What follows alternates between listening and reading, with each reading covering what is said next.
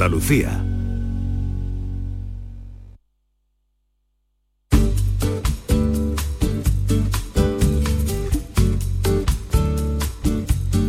La mañana de Andalucía.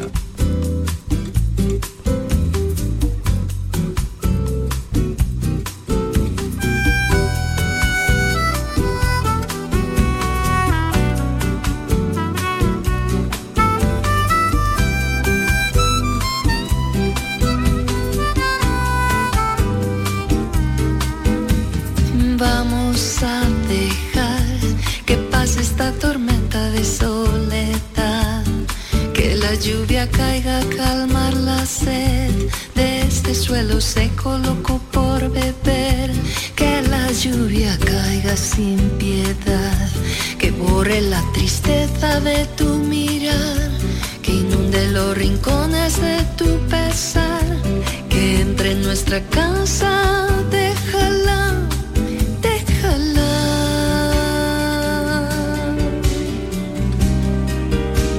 Aquí está nuestra invocación a la lluvia que hacemos todos los días a esta hora. Pasan seis minutos de las 10 de la mañana. David Hidalgo, ¿te gusta? Carmen Cuesta se llama. Me encanta. No- Muy bonita, ¿verdad? pero no, nunca, nunca había escuchado a esta chica. Sí, es una cantante madrileña de bossa nova, sobre todo está especializada en bossa nova, pero fíjate que, qué bossa tan bonita.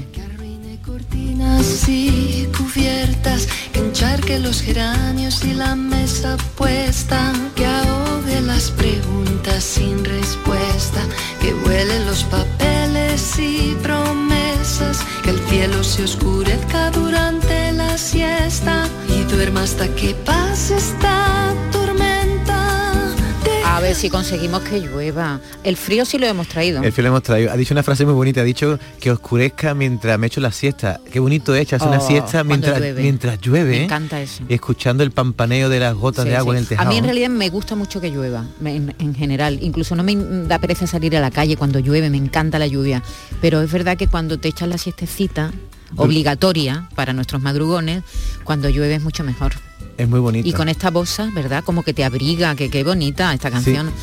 Eh, La has mira, encontrado tú, ¿no? La has descubierto tú, esta chica, Carmen Cuesta. Sí, bueno, yo hace mucho tiempo que la, que la conozco, bueno, no la conozco personalmente, que me gusta su música y de vez en cuando la, la traigo y la pongo porque me gusta Y mucho. otra cosa La que trae- Tormenta se llama esta canción. Otra cosa que trae la lluvia en estos días es el olor este que te gusta a ti tanto, el petri- Petricor. El petricor, el olor a, a- a tierra mojada, Sí, sí, sí. las calles mojadas, eso que asciende por la ventana y se mete en casa, Eh, ¿verdad? pe- petricor, cuando hace mucho que no llueve y llueve en el campo, Exacto. ¿eh? o, o aunque tenga un cacho ahí de césped en tu, en tu jardín, te, te viene ese olor a, a petricor. Es evocador, sí, sí. Sí, sí, sí, se llama petricor, ese, ese aroma, ese olor. Parece el nombre de una, de una gomina. Tasha, Tasha Petricor. Enseguida vamos a nuestro tema del día. Ya saben que vamos a hablar de los mm, carnet de conducir, de las licencias, de estos, de estos coches sin carné que se llaman. ¿eh? Sí, a ver qué le parece a A ver qué le parecen. que eh, chicos de 16 años puedan conducir un coche Sí. y al contrario, ¿eh? que personas mayores de 65, pongamos de 90, pues puedan conducir eh, coches a esa edad. Sí, sí, sí. De todo eso hablaremos ahora. 67940, ya pueden ir dejando mensajes si quieren. Enseguida estamos aquí. Si tu hermana, amiga o compañera es víctima de violencia de género, no dejes que caiga en su trampa. Aislamiento, celos, dependencia, control, chantaje. Su entorno cercano es su mejor defensa. No la dejes sola. Llámanos al 900-200-999. Te asesoraremos para poder actuar. 25 de noviembre, Día Internacional contra la Violencia de Género. Junta de Andalucía.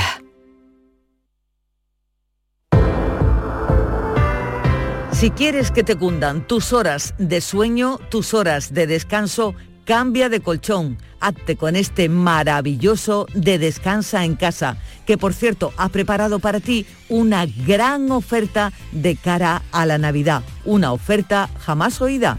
Compra tu nuevo colchón de matrimonio hecho a medida, a tu gusto, según tu peso, edad y actividad física, con tejido Fresh Reds, que es para estabilizar tu temperatura corporal mientras duermes.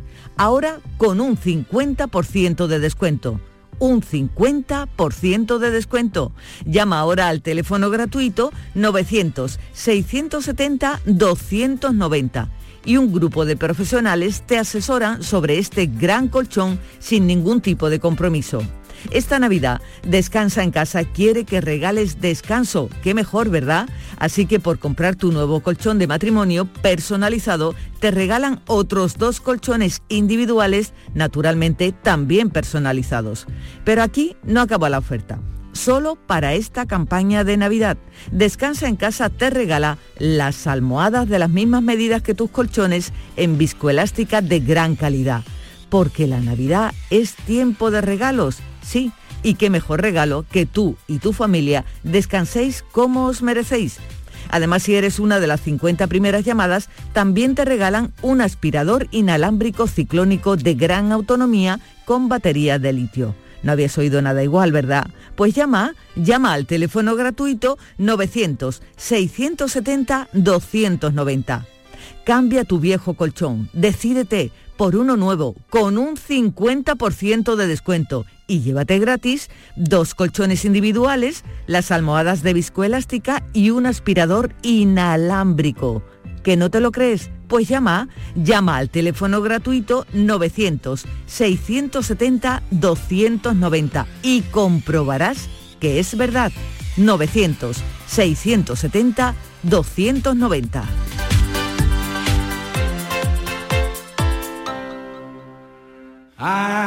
Imagina que metes la mano en el bolsillo de tu abrigo y te encuentras un décimo de lotería de Navidad con una nota que pone... Estos días he soñado que me tocaba el gordo. Y en ese sueño siempre lo celebraba contigo. Feliz Navidad. Ahora imagina que en vez de recibirlo, eres tú quien lo envía. 22 de diciembre, sorteo de Navidad. Compartimos la suerte con quien compartimos la vida. Loterías te recuerda que juegues con responsabilidad y solo si eres mayor de edad. ¿Entenderlo todo de mi hipoteca? Lo firmo. Lo firmo. ¿Que me lo expliquen sin compromiso? Lo firmo. Lo firmo. ¿Y luego elegir con qué banco contratarla? Lo firmo. Hipoteca Sabadell, la hipoteca que incluye una cita con un especialista para que entiendas todo lo que firmas, incluso el precio. Pide ya tu cita en bancosabadell.com barra hipotecas. Vida solo hay una. Que se sepa. Pero botes de euromillones hay varios durante el año, eso seguro.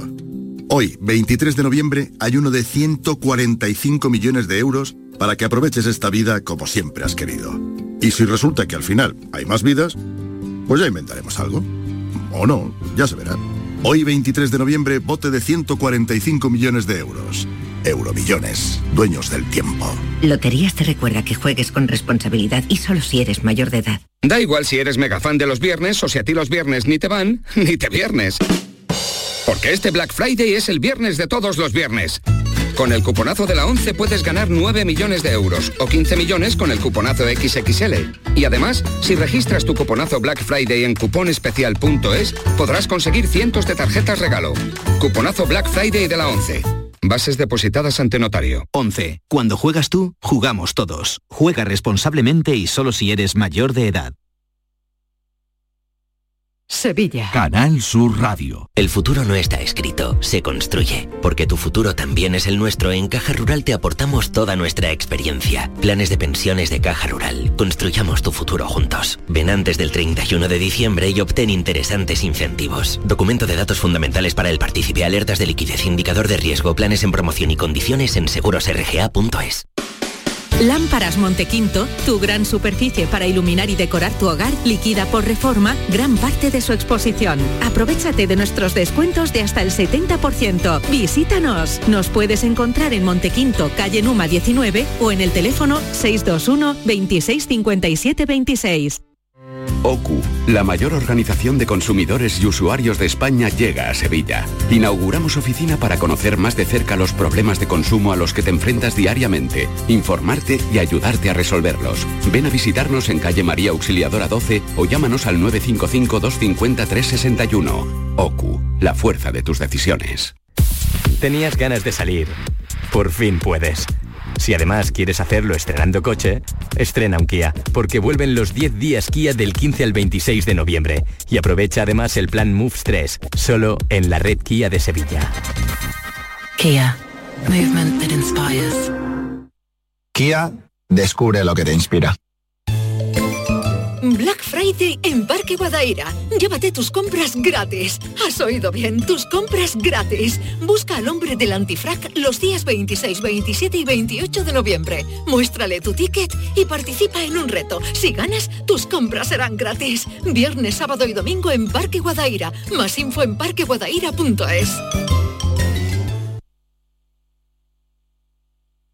Disfruta todo el mes de noviembre del Black Friday de Social Energy y consigue tu tarjeta regalo de hasta 300 euros con tu solución fotovoltaica. Además ahorra hasta un 70% en tu factura de luz y aprovecha las subvenciones de Andalucía. Pide cita al 955 44 11 11 o en socialenergy.es. Solo primeras marcas y hasta 25 años de garantía. La revolución solar es Social Energy. En Canal Sur Radio por tu salud, responde siempre a tus dudas. Hablemos del cáncer de próstata. A pesar de ser una dolencia frecuente en varones, es uno de los tumores menos conocidos. Hoy en el programa hablamos de su prevención y de la salud prostática con las mejores especialistas en urología y cáncer de próstata en directo. Envíanos tus consultas desde ya en una nota de voz al 616 135 135 por tu salud. Desde las 6 de la tarde con Enrique Jesús Moreno. Súmate a Canal Sur Radio, la radio de Andalucía. La mañana de Andalucía. Dile a papá que me voy de la ciudad. Como le venimos contando, la Dirección General de Tráfico está estudiando modificar los periodos de vigencia de los carnets de conducir para las personas mayores. A fecha de hoy, el carnet de conducir clase B, que es el que tenemos la mayoría, se renueva cada 10 años hasta que se cumplen los 65 años de edad. En ese momento empieza a caducar cada 5 años. Los permisos que son profesionales, el C1, el C, etcétera, se renuevan cada 3 años a partir de esa edad. Esto es lo que la DGT quiere modificar. Y con estos cambios que pretende la DGT, bueno, intenta evitar accidentes.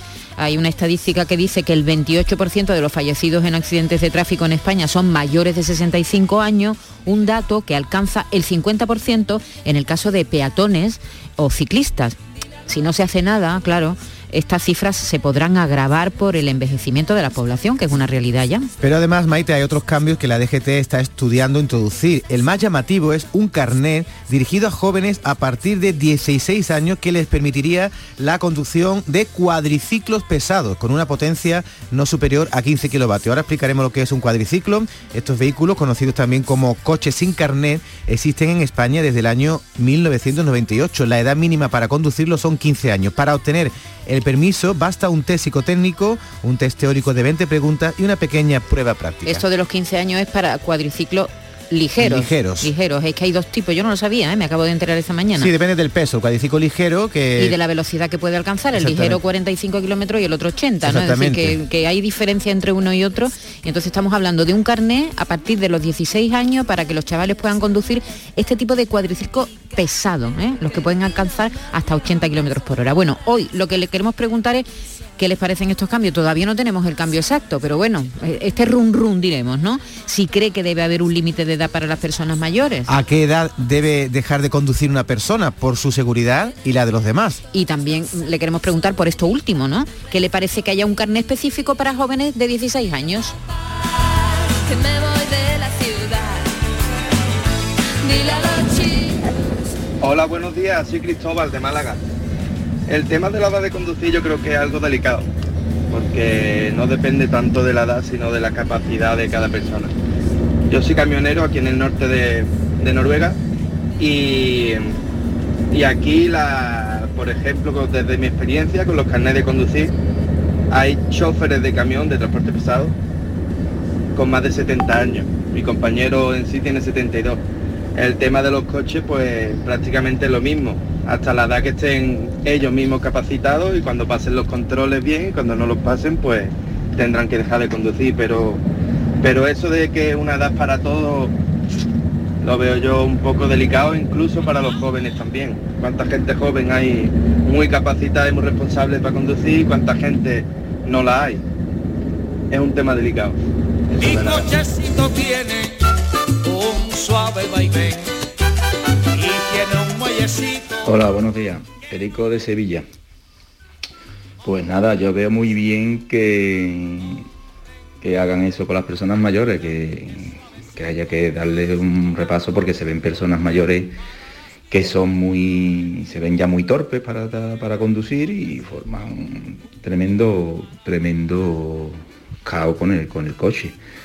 Y entonces pues lo veo bien. Yo, por ejemplo, tengo que renovarlo cada tres años, porque tengo apnea del sueño.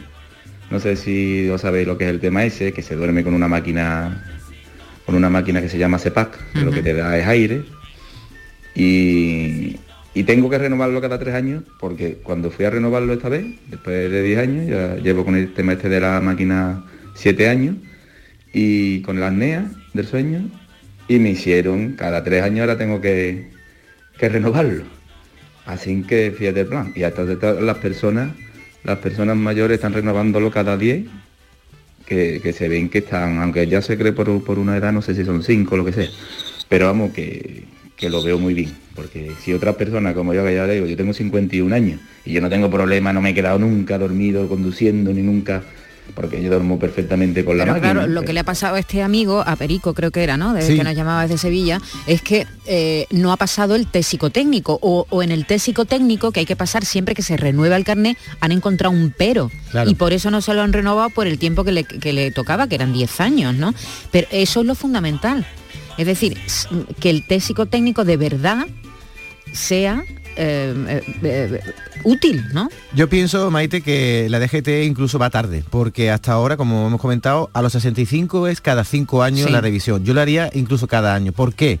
¿Cada año? Cada año, ¿A partir de qué edad? A partir de los 65. ¿Tú qué edad tienes? Yo tengo 48. Pues ¿Y por qué no a partir de los 48? Porque a partir de los 65 ya son la gente mayor, yo no soy mayor. ¿y tú, y tú, eso de dónde, de dónde, te has sacado tú que a partir de los 65 años somos mayores? Porque la DGT dice que a partir de los 65 hay que ir más veces a hacer la renovación. Yo pienso que el deterioro de las capacidades se va acelerando con respecto sí, eso es evidente. entonces una persona como este señor que ha llamado, un chofer de camión de 72 años. La próxima revisión es a los 77. Entre no, los están en Noruega, él está en Noruega, nos ha llamado desde Noruega. Vale, pero si eso fuera en España, a los 77 a lo mejor ese hombre ya ha perdido capacidad de reacción, de vista, y yo creo que debe hacerse cada más tiempo, igual que las, mujeres hacen las revisiones de la mama o de tal, que es cada año, ¿no? Pues pienso que esto debería ser más frecuente. como los coches, ¿no?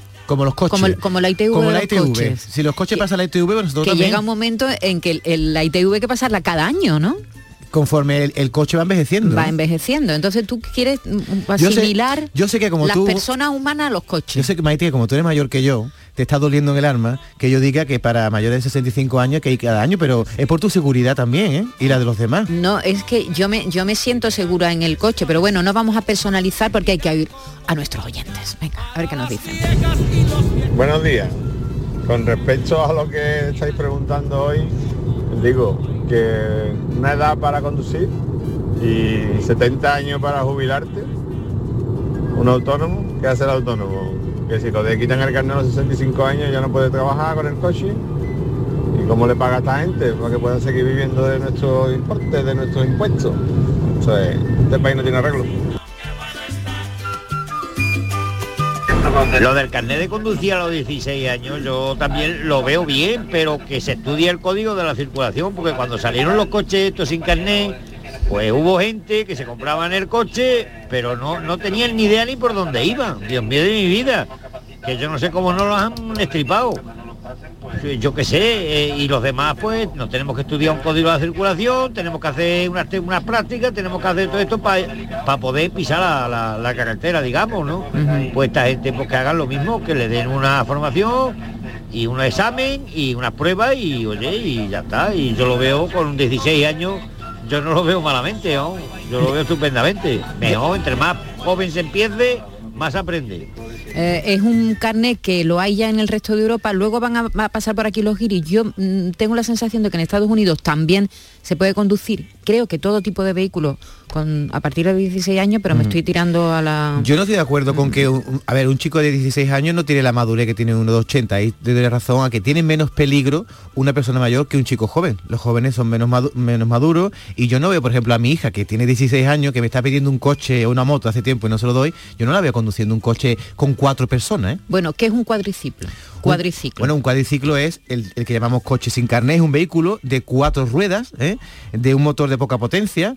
Los hay de dos tipos, ligeros, que son potencia de 4 kilovatios, y los hay pesados de 15 kilovatios. Los ligeros son de 300 kilos, 350, y los pesados... Y, y solo pueden llevar una persona, no, No, un, pasajero. El, ligero el creo que ligero, un pasajero. Pero el pesado eh, lo pueden, puede llevar a cuatro. O sea, yo no veo a, a mi hija con 16 años haciéndose responsable al volante de otras tres personas, ni de ella misma. O sea, creo que ahí el psico- el test psicotécnico debería tener mucho peso, ¿no? Bueno, es que el test psicotécnico debe tener peso en todas las edades, cuando son jóvenes y desde luego cuando son mayores, ahí sí estoy de acuerdo. Pero es verdad que poner límite en una edad, cuando cada persona tiene unas con- Una madurez condiciones distinta. distin- no madurez, sino condiciones físicas distintas, tú puedes tener con 40 años, mira, el, el, oh, Cristóbal que nos ha, ha escrito, ¿no? Nos ha llamado desde Málaga, creo que era. Eh, Cristóbal desde Málaga, que dice que conduce en Noruega. Pues mm, Cristóbal tiene un, un problema físico y no tiene 65 años. Y por eso tiene una limitación a la hora de la renovación del carnet. Eso debe ser. Es decir, que la renovación no sea automática por la edad, sino que sea a medida de la persona que va al médico y se hace el test psicotécnico. Eso es como debería ser, creo yo. Buenos días, Maite y Miguel. Vamos a ver, el problema es que si el gobierno no lo va a pagar cada año, claro. pues nosotros lo pasamos cada año, hay problema. El problema es que nos cuesta 50 y tantos, 60 euros reconocimiento médico que va- cada vez que vamos. ¿Vale? Sí. Y no es lo mismo pagarlo a cada un año que cada cinco. Si no nos va a pagar el gobierno o alguno de los que habéis ahí, pues nosotros estupendo, vamos todos los años. Que no sabemos si es anual, ¿eh? Eso es algo que está diciendo David. Ese dato no lo tenemos todavía. Hombre, es cierto que los certificados deberían ser más baratos, incluso no darlo a algunos sitios donde lo dan casi como rosquilla. No, no, los certificados son caros, ¿eh? Sí, pero que muchas veces las pruebas que te hacen, que viene a hacer certificado, ves bien, ta, te hacen dos tres pruebecitas que no son muy exhaustivos algunas veces. Claro, ¿no? pues ahí es donde hay que incidir más en que el psicotécnico de verdad sea un test y sobre todo a una determinada edad que te eva- evalúen bien a ver si tiene has perdido, por ejemplo, capacidad de oído. ¿No? Personas que tienen o problemas de De visión, vista, que es verdad claro. que se tiene a partir de una cierta edad, es más normal. También te voy a decir una cosa, Maite, igual que te he dicho que tienen que ser más frecuentes las revisiones de las personas mayores, tenemos también que ser los demás más respetuosos con los conductores mayores. ¿Te acuerdas que hubo una polémica porque querían ponerle, igual que le ponen una L a los jóvenes, le querían poner una, Una E, V, una, V. M, una M de mayores? Una V de viejo. Y, eso se desestimó porque hay mucha gente que no tiene paciencia y también hay que tener un poquito de más respeto, que hay personas que tienen menos reflejo que los demás. No, y muchas veces vas conduciendo, tú no sabes quién está delante tuya y a lo mejor te impacientas y luego cuando la adelanta dices, ay, Ay, que es un señor de que era 80 un años, señor o una señora mayor. Hay gente que le pita, ¿eh? Eso es verdad, sí. Buenos días, yo pienso que conducir a los 16 no puede ser. A los 16 estamos todos medio hechos y no estamos responsabilizados para llevar un vehículo. Como mucho una motillo y, y si nos quieren quitar carnet que te digo yo, por ejemplo, a los 63 y nos tenemos que jubilar a los 75, pues a ver cómo vamos al trabajo. Un abrazo. ¿verdad? Las cosas no cuadran, ¿eh? No cuadran. Hombre, nadie habla de quitar el carnet a los 65, mucho cuidado. Se está hablando de que la DGT está pensando en, en si cambia el, el- el periodo de tiempo de vigencia de los carnets en las personas mayores. Yo que sé, a lo mejor en- en- desde 5 años a partir de los 65 lo ponen en 4 o yo no- Es decir, que no sabemos todavía. Está claro que van a, re- van a reducir el periodo. En vez de 5 pasará a 4, a 3, van a ir No, reduciéndolo, no sabemos cuánto. No sabemos cuánto. Pero ya lo han anunciado ya que no- lo van a Ya hacer. nos enteraremos. Pero es verdad lo que están contando nuestros oyentes. El, la- la- el dinero, la economía, porque eso cuesta dinero, la renovación del, del carnet cuesta dinero. Unos 20 euros creo que vale, ¿no? No, no, no, más, más, más, No, me refiero al, Y cer- se- al certificado. Y 60 también. ¿Y 60 también? 65 también. Eh, Lo digo porque eh, tengo en mi casa gente que se está sacando el carnet. Y 65 depende, ¿eh? no, no es un precio estándar, te- depende, te pueden pedir lo que quieran. Pero que no es barato. Y si eso hay que hacerlo todos los años más. Y si tienes un coche viejo y la ITV también todos los años, se ponen un pico. ¿eh? Buenos días, soy María Luisa de Sevilla. Mire, yo me gustaría mm, decir que hiciéramos un llamamiento a las personas estas que están en los sitios donde se saca el carnet, donde dan la, la renovación. Mm. Mi padre tiene 87 años y todavía conduce porque le dan el carnet. Por favor, pido y digo que, que- que- que a estas personas así tan mayores que no se les dé el carnet de conducir, por Dios. Que es que yo mm, veo que es que mm, es muy mayor para que conduzca. Claro, y cualquiera le quita el carnet. Y me gustaría, la verdad, que se que, que esto llegara a oídos de, de- de- de quien sea, yo no sé de quién, pero que por favor no le den el carnet de conducir a personas tan mayores. Ahí, ahí, sí, sí, sí, ahí, ahí tienes Yo razón. recuerdo, hay padres y- que está- hay hijos que están preocupados porque sus padres van por ahí eh, y, Pero y no- el mosqueo no- monumental no también de esas ellos. personas. Yo tengo un amigo de 97, claro. de 97 años que le han quitado el carnet y mire usted ya no usted conducir. Y el hombre se ha mosqueado porque iba todos los días con su coche al campo a ver a sus perros. No, yo tengo un tío con casi 90 años que viaja por el que viaja, pero se hace mil, mil, mil kilómetros o 1200 kilómetros, él solo con casi 90 años. Ah, sí. Sí, sí, sí. Y- pero él está muy Y bien. pasa las revisiones, ¿no? Pasa Hombre, las revisiones debe sentirse y- muy frustrada una persona que se siente joven, que se siente capacitada y que Exactamente, de pronto le y diga, que de "Mire pronto- usted, no. pues no puede usted conducir más. Y, y a lo mejor lleva el hombre eh, o la mujer 50 años conduciendo y dice, no, usted ya llega a una edad que no, no, perdona, si yo estoy bien y me encuentro bien. Y Claro, sin embargo, a escuchar a esos oyentes decir Claro. que le da miedo ver a una que a persona su tan padre, mayor. a su padre, porque, porque no- verá que su padre no está en condiciones para conducir, que esa Claro. es otra cosa. Buenos días, equipo. Pues yo tengo 66 años, voy a cumplir. Y yo con coche para ir a trabajar y para ir a todos sitios. A mí se me quitan el carnet de conducir y me dejan hecha un mueble, porque ya no soy mujer para nada. Claro que yo sí veo conveniente que en vez de cada cinco años, pues que hagan la revisión cada tres, no veo, cada dos. Pero que mi padre tenía 85 años y conducía perfectamente y se lo renovaron para dos años más. Pasa que el pobre eh, murió antes. Y él tenía, las personas mayores tenemos más cuidado que la juventud, porque vamos muy pendientes de todo. La juventud con la confianza de que tienen muchos reflejos y que ellos uh, se comen el mundo, pues tienen menos cuidado que nosotros. Así que yo que el carnet se lo quite a la persona que nos pongamos ya que no valgamos para nada, pero mientras que nos den de vivir. Venga, buenos días. Me dejen de vivir. Venga, el último. Buenos días. Pues yo creo que a partir de los 80 años lo deberían de poner todos los años. Mi padre tiene 87 y se lo han dado este año para 5 años. Y le digo, pa, ¿pero qué vas tú? ¿Sos fe de Dios o qué? Y él súper orgulloso de que tiene su carnet por 5 años. Madre mía de mi alma. Y no, no lo veo yo para conducir él con esta edad.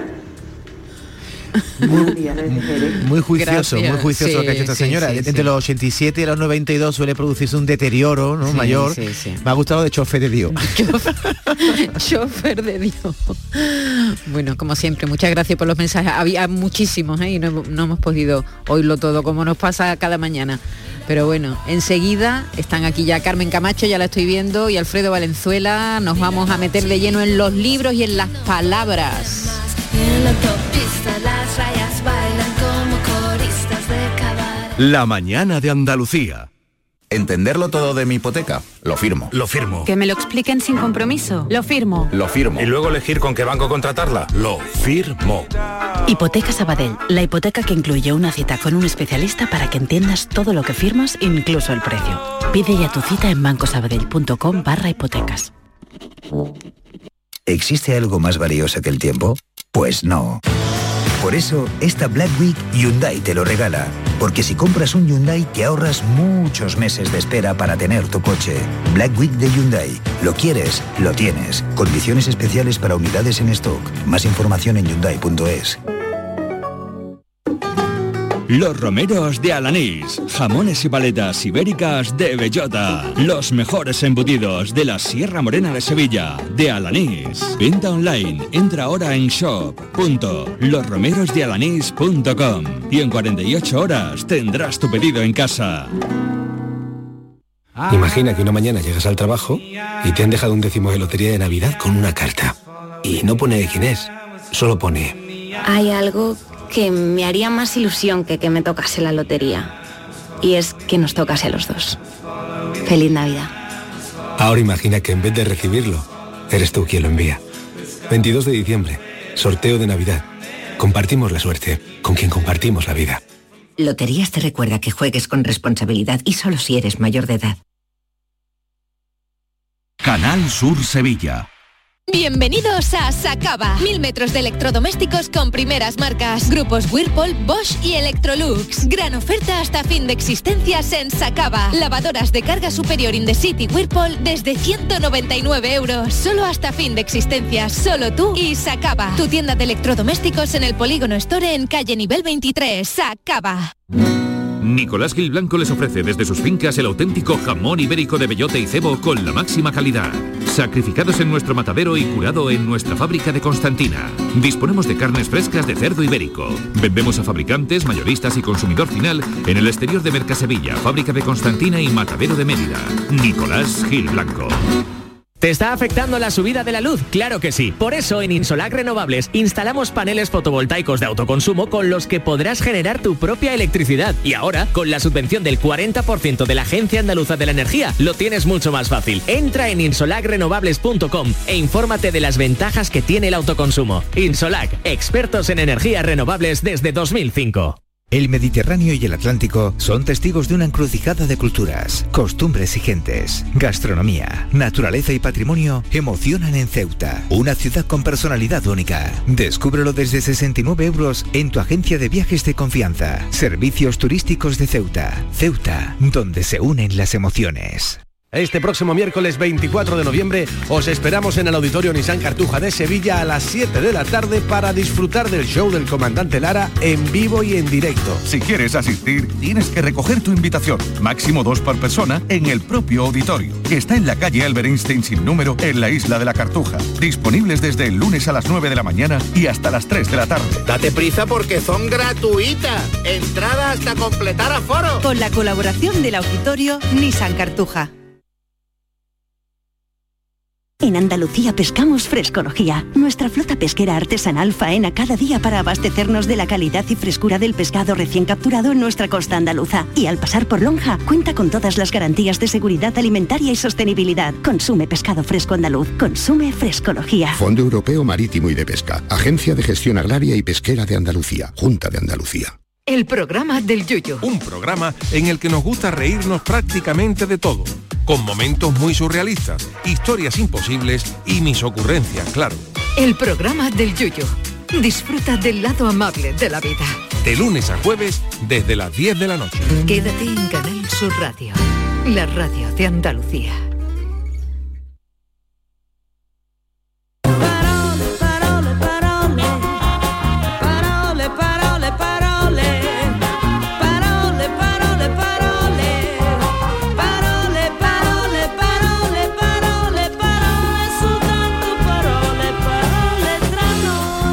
Buenos días, Carmen Camacho. Muy buenos días, Maite. ¿qué tal? Bienvenida, Alfredo Valenzuela. Buenos días y gracias a todos por estar ahí un día más. Muy Me ha bien. encantado, Maite, que Carmen viene hoy con un, bueno, ya se le ha quitado un gorrito, con un borlón. Sí, creo que, se- creo que está un poquito exagerada porque habrá oído que hace mucho frío, pero tampoco es para tanto, ¿no, Carmen? No, pero yo me lo pongo para que me preguntéis. No, pero a David le ha hecho gracia porque él se lo pone para dormir.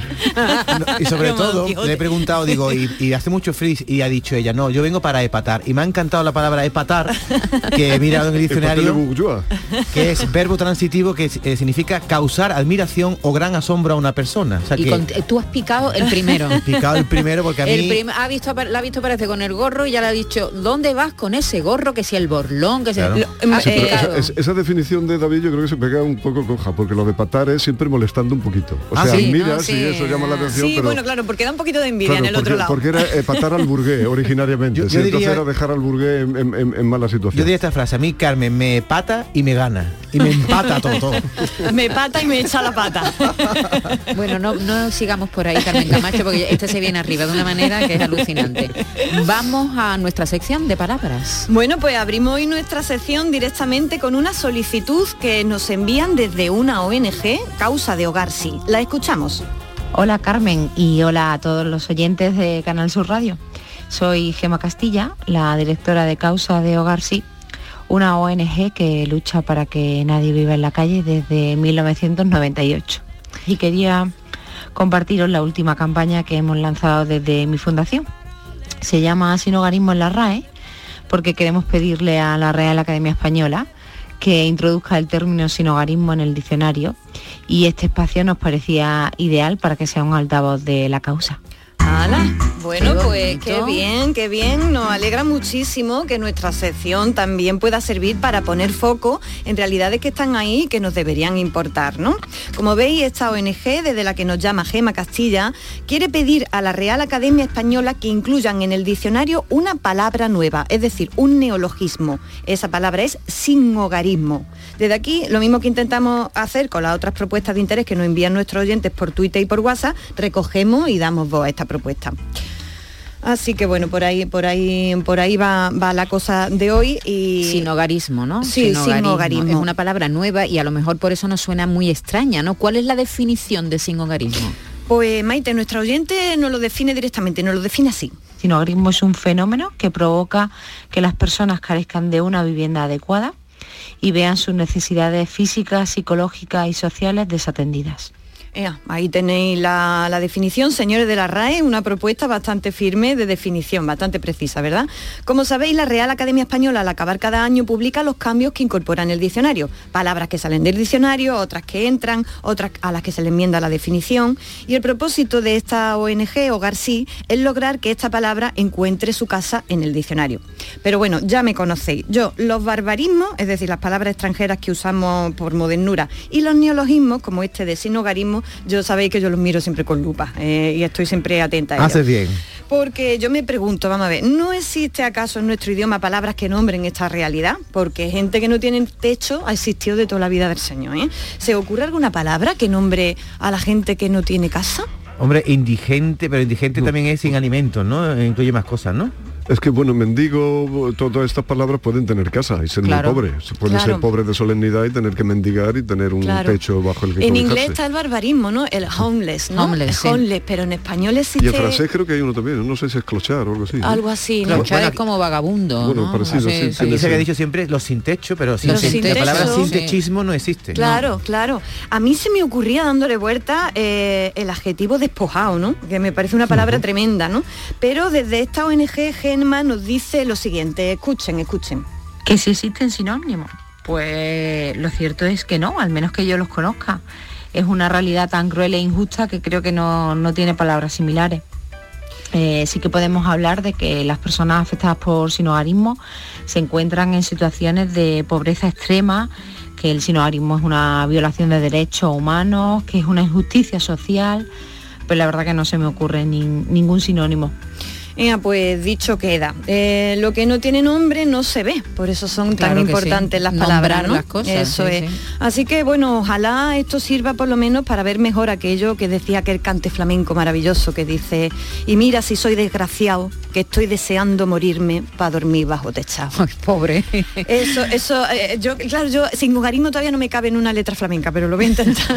en Bueno, momento. Carmen, si, si alguien quiere apoyar a esta ONG eh, que se llama Hogar Sí, en esta causa de incluir la palabra sin hogarismo en la RAE, ¿qué tiene que hacer? Pues nuestra oyente nos lo cuenta también del tirón. Si quieres sumarte a la petición, firma en www.hogarsi.org. Y bueno, y si se quieren hacer socios para ayudar también a las personas que no tienen un techo, ahí también pueden hacerlo. Esperamos, Gema, que te ponga en contacto conmigo si lográis que se Hombre, incluya la palabra sin favor. hogarismo en el diccionario. Ya sabéis, hay que meterse en hogarsi.org y ahí pues apostar por esta palabra porque la incluya el diccionario. Y sobre todo espero que pronto no haya nadie durmiendo por esas calles, ¿no? Que todo el mundo tenga una casa donde poder vivir con dignidad. Ea, dicho queda. Ahora hay campañas en los ayuntamientos, precisamente en Sevilla comienza también para eso, para que la gente no, no duerma en la calle. Pues- cojan nuestro amigo Manuel Bernabé, que es amigo de en Carmen Camacho y, sí. y- y muy, y muy próximo a Jesús Vigorra también, y es muy aficionado a la economía y a las cosas sociales, dice que eh, costaría tan poco, tan poco, tan poco dinero que cualquier mm, campaña publicitaria de las que prende el gobierno central o el gobierno autonómico, no voy a citar ninguna, para que nadie se... Con mucho menos de lo que vale una campaña publicitaria, él ha hecho número y dice que con eso se resolvía. Y lo peor de eso no es ya tanto que haya gente, que es una barbaridad, sino que eh, en una sociedad que algunas veces, como cuando llega la Navidad, es asquerosamente opulenta como la nuestra, Hmm. nos acostumbremos y veamos que eso es algo normal. Sí, sí, sí, o que incluso haya personas que digan, uy, es que esto me da muy, muy mala imagen a la ciudad. Sí, a sí, sí, me, bueno, eso ya es el a mí me entra Sí, ya, eso vamos, ya yo me pongo ya a revela con esto. Bueno, seguimos con Pero bueno, palabras. vamos ahora a otra palabra que se me ha venido a la cabeza en estos días a propósito de la siguiente noticia. No sé si la habéis escuchado. Ha sucedido en Chile hace unos días antes de las elecciones. Este fue el titular de la noticia publicada, entre otros, en el diario El Mundo. Maite, ¿puedes leer tú el titular de la noticia a la que hago referencia? Venga. Hablar durante más de 14 horas hasta que caiga el presidente. Ese es el titular que yo leí. Hablar durante más de 14 horas hasta que caiga el presidente. Y explica la noticia que en el Parlamento de Chile se vivió hace unos días, una semana, esta insólita situación. Un diputado, Jaime Naranjo, estuvo hablando y hablando 14 horas seguidas en el Congreso hasta que pudo llegar para una votación el diputado que faltaba. Sin el cual no saldría para adelante lo que estaban votando, que era nada más y nada menos que el impeachment, ¿no? Que le han Sí, hecho sí, a, a Piñera, Piñera. que finalmente tampoco salió, ¿no? Pero bueno, el diputado, él, lo- él hizo todo lo posible. El diputado que faltaba, no faltaba por gusto, sino porque estaba el pobrecito mío haciendo una cuarentena por haber estado en contacto con un positivo. Este hombre estaba montado en el coche con el coche arrancado a las 12 y a las 12 y un minuto de la noche, que era cuando cumplía el aislamiento, el diputado salió volando para allá, se montó en su coche y se fue corriendo para el Parlamento. Llegó a la 1 y 21 de la madrugada. Mientras tanto, como decimos, el diputado Jaime Naranjo estuvo hablando y hablando y hablando para retrasar la votación. Desde luego se quedó descansando cuando vio entrar al otro por la puerta, ¿no? Dijo, ay, ay, por Dios, dame un abrazo. Él y el resto del Parlamento, que estarían los pobres. Desde luego que visto lo visto, este diputado que estuvo hablando sin parar 14 horas y 20 minutos, le podemos decir tranquilamente, sin miedo a que lo estemos insultando, que lo único que hace es practicar el filibusterismo.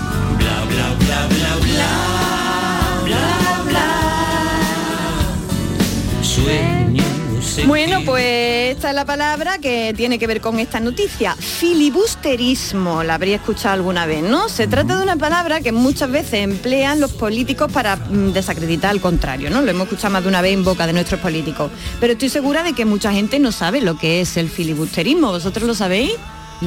No, no muy bien. No muy bien, Me lo ¿no? imagino. era- eran- Sinónimo de pirata, ¿no? eh, Sí, sí, eran por ahí va la piratas, cosa, eran por ahí va la. Sinónimo de pirata, ¿no? De bucanero. Claro, el de- filibusterismo era lo que hacían los filibusteros, que eran unos piratas que operaban en el siglo XVIII por el mar de la Antilla. Y también es hacer obstruccionismo parlamentario, ¿vale?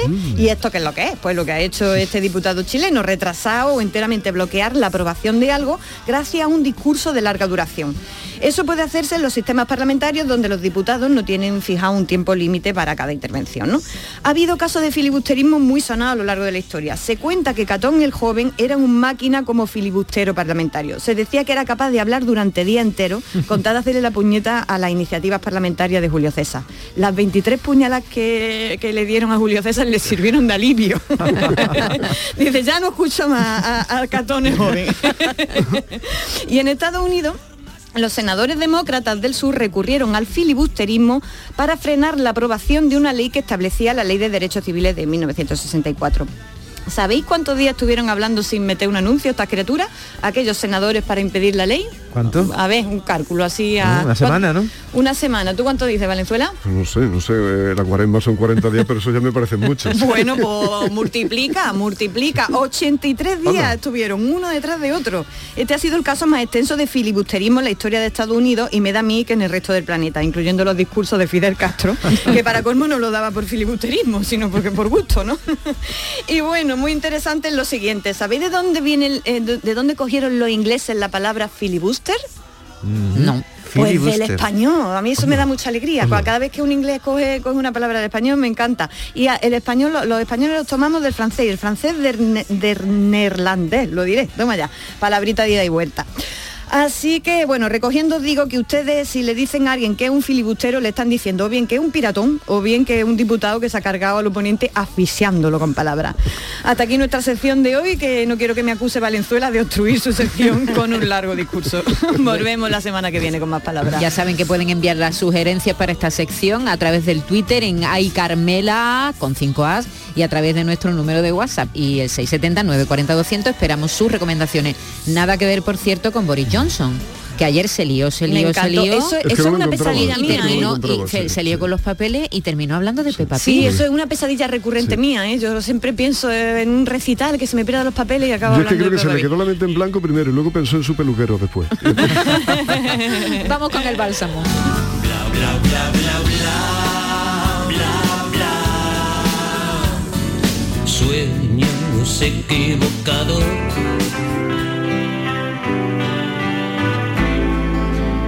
La lectura no es inocente, porque nutre la memoria, ensancha el entendimiento y fortifica la voluntad. También construye criterios, alumbra ideas y propicia la reflexión. La lectura es un bálsamo con múltiples propiedades y por eso Alfredo Valenzuela nos lleva al Bálsamo de Fierabras. Que hoy no trae un libro, veo que traes varios. ¿Qué te ha Sí, pasado, Alfredo? hoy vamos a hacer no un te has experimento. decidido, no te has decidido Mm, por uno. Me llevo yo muy mal con el calendario y con las agendas y me he dado cuenta que este martes ya solo quedan cinco para Navidad. Cinco martes, por sí, venir. Entonces, sí, porque dije, me voy a hacer una cosa, además del libro que comente, voy a ir llevando uno para sugerir como, como regalo. Eh, para hacerse o para, o para regalarse o para hacérselo A uno mismo. uno mismo. Y entonces he hecho una especie de popurrí. He traído tres libros que además del contenido suyo son hermosísimos como objeto, porque se dice mucho que cada español tiene dentro un guardia de tráfico, y es verdad, a juzgar por nuestro comportamiento en la calle. Pero yo estoy convencido también de que no ya cada español, sino que cada ser humano tiene a un bibliófilo dentro, aunque no se haya dado cuenta. Y entonces vamos a tratar aquí de que muchos de ellos pues se, se- se den cuenta y cojan esta afición o este amor a los libros que, que- que nosotros, que nosotros tenemos aquí. He traído uno curioso, que es la primera vez que lo hago, porque yo tengo que confesar primero que yo nunca me enganché a los cómics, nunca fui aficionado a los cómics. al me- TVO, nada, mm, al muy de chico, pero luego me dio los amigos de juventud y en el instituto eso me daban mucha envidia los que tenían afición a los cómics porque se aficionaban de Sí, tal sí, manera y sí. tenían tal pasión y entendían tanto y decían tal que, que yo me quedaba un poquito diciendo, ¿por qué no tendré yo? Pero mira, ahora se ha puesto de moda la novela gráfica, Sí. que son Ah, como cómics muy amplios. Y traigo una que es la adaptación de la novela Hambre, que es la novela eh, más grande del noruego de todos los tiempos, de Kun Hansun, que fue premio Nobel a principios del siglo XX. Y, y es la mayor mm, novela, como digo, es la novela nacional de, de- de Noruega. Bueno, pues han hecho una adaptación en, en cómic de la editorial nórdica, que es una editorial especializada en libros ilustrados, que hace una auténtica maravilla. Y fíjate qué libro más impresionante. Impresionante, La, la ilustración de la portada, que como todas las de dentro es de un de un ilustrador que se llama Martin Gernes, diríamos que Martín Ernesto, y curiosamente la traducción es de Cristina Gómez Baquetún, que vivió durante muchos años en Sevilla, terminó marchándose, pero ella hacía las traducciones del noruego y de algún otro idioma escandinavo desde, desde Sevilla. Es una maravilla, no nos vamos a extender en la obra, pero fíjate qué cosa más impresionante de, libro y de obra. ¿eh? Y desazona tanto como la novela, porque yo me lo he leído entero el cómic desde el principio hasta el final y fíjate ya la ilustración de Bueno, la cubierta. Yo, he leído la novela. Qué, qué buena, sí, la novela y la novela es verdad que te da hambre leerla sí, porque sí. es que no come en ningún no. momento. Y es, es existencialista Es en, el, en, el, alucinante. en, el, en el sentido más pesimista de- de- del término. No consigue nunca nada ese Claro, hombre. claro, no consigue nada, pero por eso mismo, porque tiene hambre, porque fíjate la, la ilustración de la cubierta como es, un señor boquiabierto al que le entran hormigas por una oreja y le salen por, la, otra, pero al salir por la otra se llevan un trocito de su cerebro.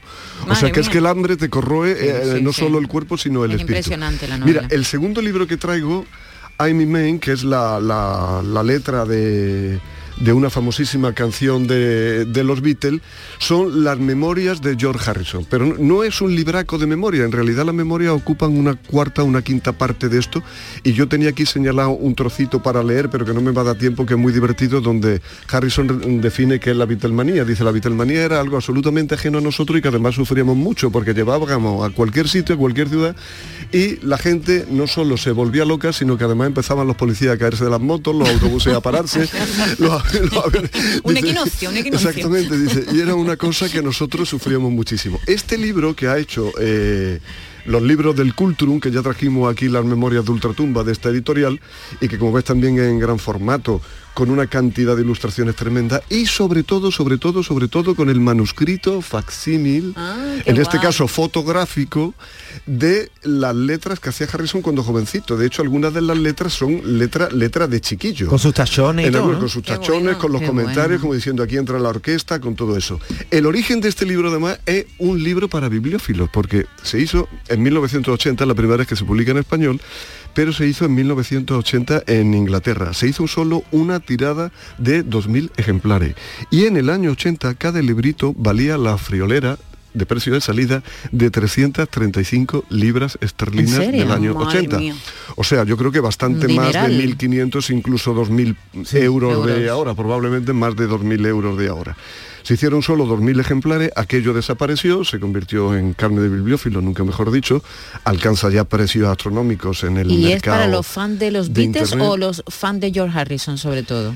Es mm, para todo un poco, para todo un poco, porque él aclara un malentendido, por ejemplo, en sus memorias que tuvo con John Lennon, cuando John Lennon hizo un- eh, cuando él hizo una primera versión de este libro, John Lennon, o alguien le fue con el cuento a John Lennon, que probablemente no lo leería, y le dijo, oye, tú ni sales.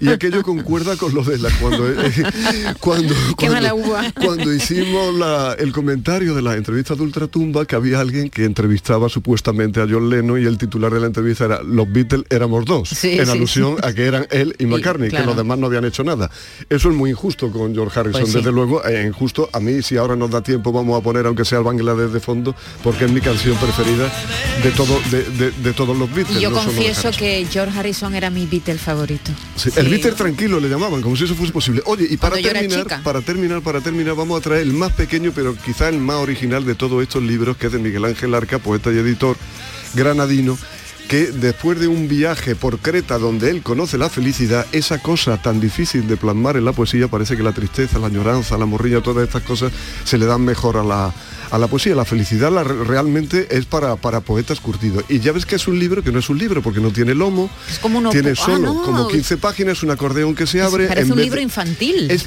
es una preciosidad, es una maravilla. El diseño y los dibujos son del pintor Juan Vida.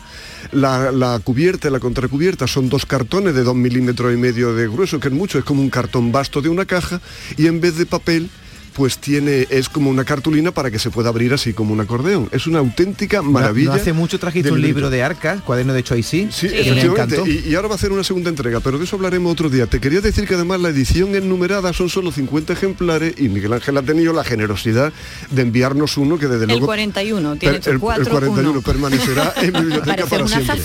Pero ahora con la, enseñando, enseñando el libro. Mi infancia son recuerdos con de la música, ¿eh? con la música de Harrison que queda muy bien, eh, le, le he pedido yo a, a Carmen que nos lea uno de los poemas de este Creta porque me parece un poema breve, delicioso y muy tierno. Pues el poema tiene como un sol naciente, fijaos. Sí, sí, sí. chulo, Sí, porque se me ha olvidado decir que los créditos van en pegatinas pegadas al cartón. O sea que es un libro, desde luego, Muy para estar mirándolo y jugando con él un día entero. Dice, en Cato Sacros el sol tiene razones que nadie conoce. Bien temprano ingresa en la pequeña rada, como si fuera de la familia, y deja atrás la oscuridad. Ese lugar donde es tan difícil exponerse y donde las pequeñas ideas le ganan siempre la partida a los grandes pensamientos. Un lugar del que no se sale indemne.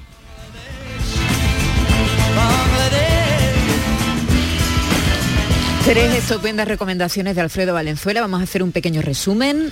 El hambre de Kun Hansun en novela gráfica por editorial nórdica, el Lightning Min de George Harrison, las memorias y todas sus ilustraciones en libro del Cultrum y de cuadernos de Vigía- del Vigía, la editorial granadina, este Creta de, Miguel Ángel Arcas, que desde luego, yo siempre digo que eh, cuando se regalan libros dicen mucho tanto del que hace el regalo como del depositario, del que lo recibe, porque lo dejas en muy buen lugar y yo creo que a cualquiera que nos oiga y tenga dudas sobre sus regalos navideños, independientemente de que yo estos martes haga otra sugerencia, aquí tiene tres con los que desde Y luego la van a semana que viene habrá más recomendaciones, ¿sí? yo es que creo que además de, por lo menos de aquí a Navidad, además muy- de traerme un, idea. comentar un libro, me voy a traer uno más de sugerencia Eso como es. regalo estupendo para que la El gente de hambre sepa. para, Black Friday, eso tiene que costar eh, dinero, sí. ¿no? Para- para Black Friday. No, no, pues Gracias, luego, y luego no chicos. Caros, es que no son caros.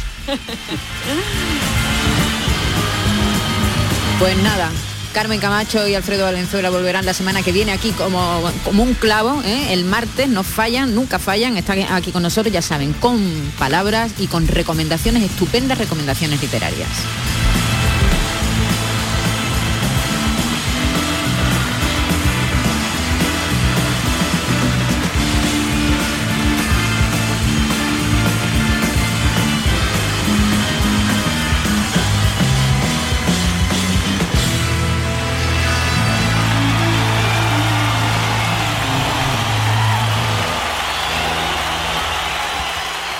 La mañana de Andalucía. Nace un nuevo concepto de maternidad. En el nuevo Hospital Materno Infantil Quirón Salud Sevilla ponemos en el centro las necesidades de las futuras mamás. Un pionero hospital con parto respetado, prestigiosos expertos formados en las últimas tendencias y las mejores prestaciones para ti. Solicita tu tour premamá y ven a conocernos. Las mamás han cambiado, la forma de cuidarlas también. Quirón Salud, la salud persona a persona. Lámparas Montequinto, tu gran superficie para iluminar y decorar tu hogar, liquida por reforma gran parte de su exposición. Aprovechate de nuestros descuentos de hasta el 70%. Visítanos. Nos puedes encontrar en Montequinto, calle Numa 19 o en el teléfono 621 26 57 26. ¿Te está afectando la subida de la luz? Claro que sí. Por eso en Insolac Renovables instalamos paneles fotovoltaicos de autoconsumo con los que podrás generar tu propia electricidad. Y ahora, con la subvención del 40% de la Agencia Andaluza de la Energía, lo tienes mucho más fácil. Entra en insolacrenovables.com e infórmate de las ventajas que tiene el autoconsumo. Insolac, expertos en energías renovables desde 2005. El Mediterráneo y el Atlántico son testigos de una encrucijada de culturas, costumbres y gentes. Gastronomía, naturaleza y patrimonio emocionan en Ceuta, una ciudad con personalidad única. Descúbrelo desde 69 euros en tu agencia de viajes de confianza. Servicios turísticos de Ceuta. Ceuta, donde se unen las emociones. Airesur Today. Mr. Bigotes, tu barbería en Airesur trae novedades para noviembre. Conectamos en directo con un cliente. Pues he llegado sin cita y me han atendido en el momento. Es una experiencia única cortarte el pelo en Mr. Bigotes de Airesur por solo 12,90 euros. Ya saben, oferta válida para todos los días en Mr. Bigotes, tu barbería de Airesur. Centro Comercial Airesur. Vive un gran momento cada día.